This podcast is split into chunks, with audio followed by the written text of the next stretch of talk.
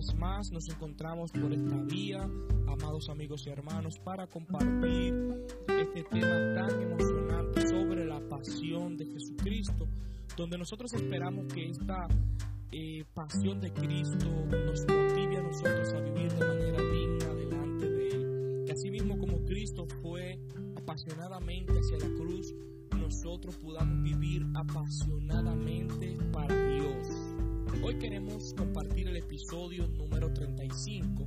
Cristo sufrió y murió para dar al matrimonio su más profundo significado. Dice el apóstol Pablo, maridos, amad a vuestras mujeres, así como Cristo amó a la iglesia y se entregó a sí mismo por ella. En Efesios 5, 25. Los designios de Dios para el matrimonio en la Biblia pintan al esposo amando a su esposa del modo que Cristo ama a su pueblo y a la esposa respondiendo a su esposo de la manera en el que el pueblo de Cristo debe responder a él. Este cuadro estaba en la mente de Dios cuando envió al Cristo al mundo. Cristo vino por su esposa y murió por ella para mostrarnos la manera en que el matrimonio debe ser. No, el punto de la analogía no es que los esposos deben sufrir en manos de sus esposas, como muchos quisieran. es cierto, eso lo pasó Jesús en un sentido. Él sufrió a fin de traer a un pueblo una esposa a la existencia y ese mismo pueblo estaba entre los que causaron su sufrimiento discípulos lo abandonaron. Mateo 26, 56. Pero lo central de esta analogía es como Jesús los amó hasta el punto de morir y no desecharlos. El concepto de Dios en cuanto al matrimonio precede a la unión de Adán y Eva y a la venida de Cristo.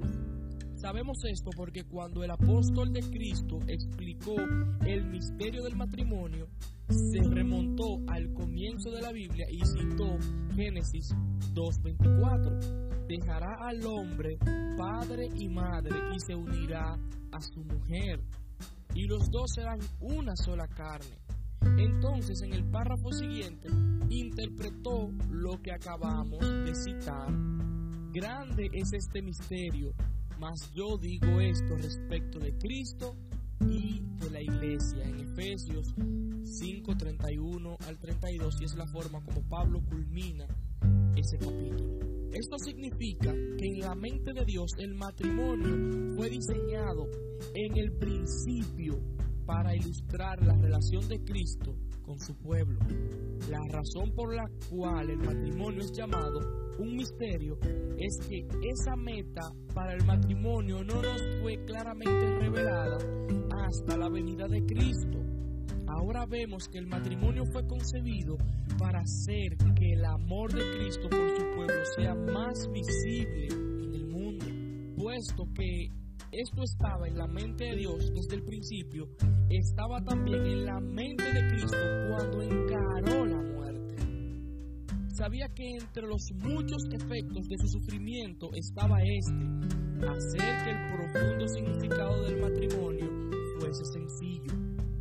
Todos los sufrimientos significaban un mensaje especial a los esposos. Así es como todo esposo debe amar a su esposa aun cuando Dios no se propuso en el principio que los matrimonios fueran desgraciados.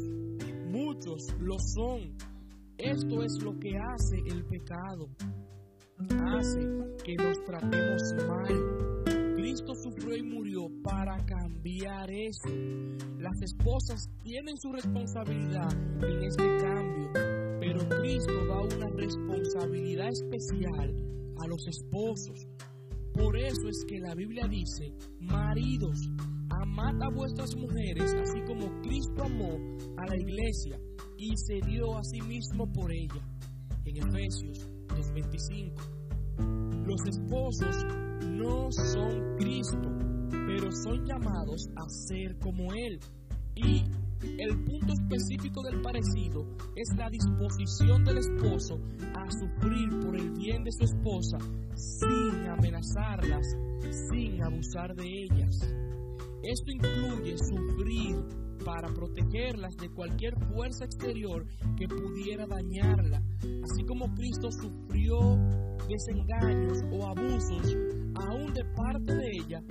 Esta clase de amor es posible porque Cristo murió tanto por el marido como por la mujer. Sus pecados son perdonados. Ninguno necesita hacer que el otro sufra por los pecados. Cristo ha llevado ese sufrimiento ahora como dos personas pecadoras y perdonadas, podemos devolver